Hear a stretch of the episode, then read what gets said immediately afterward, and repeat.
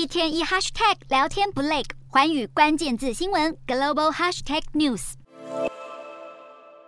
中国疫情持续升温的同时，中国社会弥漫着诡谲多变的气氛。去年十一月下旬，因为新疆一场民宅火灾，酿多人死伤，致使中国许多年轻族群不满上街头抗争，各地爆发规模不一的白纸革命。而就在迈入二零二三年之际，河南许昌因为群众不顾中共禁令释放烟火，警察随后赶至现场抓捕。河南的周口市也在不久之后爆发警民激烈冲突，这被网友戏称。是烟花革命。此外，南京市有雕像革命，大批民众突破警方封锁，集体向孙中山铜像献花并释放气球，引发外界关注。今天的国际新闻评论要来谈谈中共进入二十大之后，习近平全面掌权，但是国内社会却频频出现不稳的迹象，封控的防疫措施引起民怨，解封后疫情更为严重，各种反抗的集会活动一波未平，一波又起，为何会如此呢？这会对习近平政权带来影响吗？中共防疫政策突然发夹弯，从封控到解封的决定让社会大众措手不及。防疫松绑并没有带来生活常态的恢复，反而造成医疗系统崩溃，就诊人数暴增，医院诊所不堪负荷，就连火葬场都塞车。北京当局犹如意气用事，不再清零，躺平放任国内全体免疫。原本中共自豪的制度优势，一夕之间被民众看破，甚至是习近平儿时玩伴都看不下去。网络。热议红二代马小丽一篇炮打党中央的十问中央决策者文章，抨击习近平治国表里不一。如果说白纸革命是中国民众对中共防疫政策的反弹，那么南京市新街口广场为数不少的跨年群众自发性不约而同群聚在广场孙中山铜像周围献花并释放气球，这是极具政治意涵的象征，过去相当罕见。外界解释，中国民众可能借此来展现对自由民主的。向往，倘若在各地形成风潮，这会是继白纸革命后的雕像革命。中国民众透过特定形式来展现对公共事务的态度与立场，没有组织及计划的自发性行动，暗批中共的独裁暴政。不只有这样，河南省也在迈入新年后出现抗争，因为民众不顾政府禁令施放烟火鞭炮，警察赶赴现场取缔抓捕。引起当地民众的不满，不但到警察局抗议，要求放人，还包围警车，甚至越上警车进行破坏，和警方爆发激烈冲突。虽然犹如快闪般的烟花革命没有出现政治诉求，但是民众直接挑战公权力，集体向专制政权对抗的做法，俨然已是中国社会争取个人权利、反对专制独裁的模式。这也是中共最不愿乐见的场景。官方后续可能的处理方式引发外界关注。值得留意的是，习近平在二零二三年元旦前发表了新年贺词，语调及部分用字显得柔软许多。尤其是他强调，中国这么大，会有不同的诉求与看法，很正常，应该要沟通协商来凝聚共识。显然，习近平有意借此来消弭社会不满声浪，特别是提到要团结，他要传递的对象很多，包括党内精英、红二代群体、社会大众等。毕竟，一旦社会反弹意识持续升温，甚至勾结各种敌对势力，这都是习近平。主要的顾忌，倘若习近平下台与中共下台成了指标，政权江山恐会不保。在今年三月两会召开之前，习近平必须拿出解封后的施政成绩。首先，他得为自己的决策辩护，这解释了为何他在新年贺词中提到因时因势优化调整防疫措施，甚至摆低姿态说每个人都不容易，就是要分化各种反对力量。其次，展现包容不同诉求、不同看法的气度，但仍坚持。集中统一领导的统治手段，反对各自为政。这意味着，就算沟通协协商，仍要力保以习近平为核心的原则。显然，习近平选择低调，是为了找出对内肃清的准备，进而软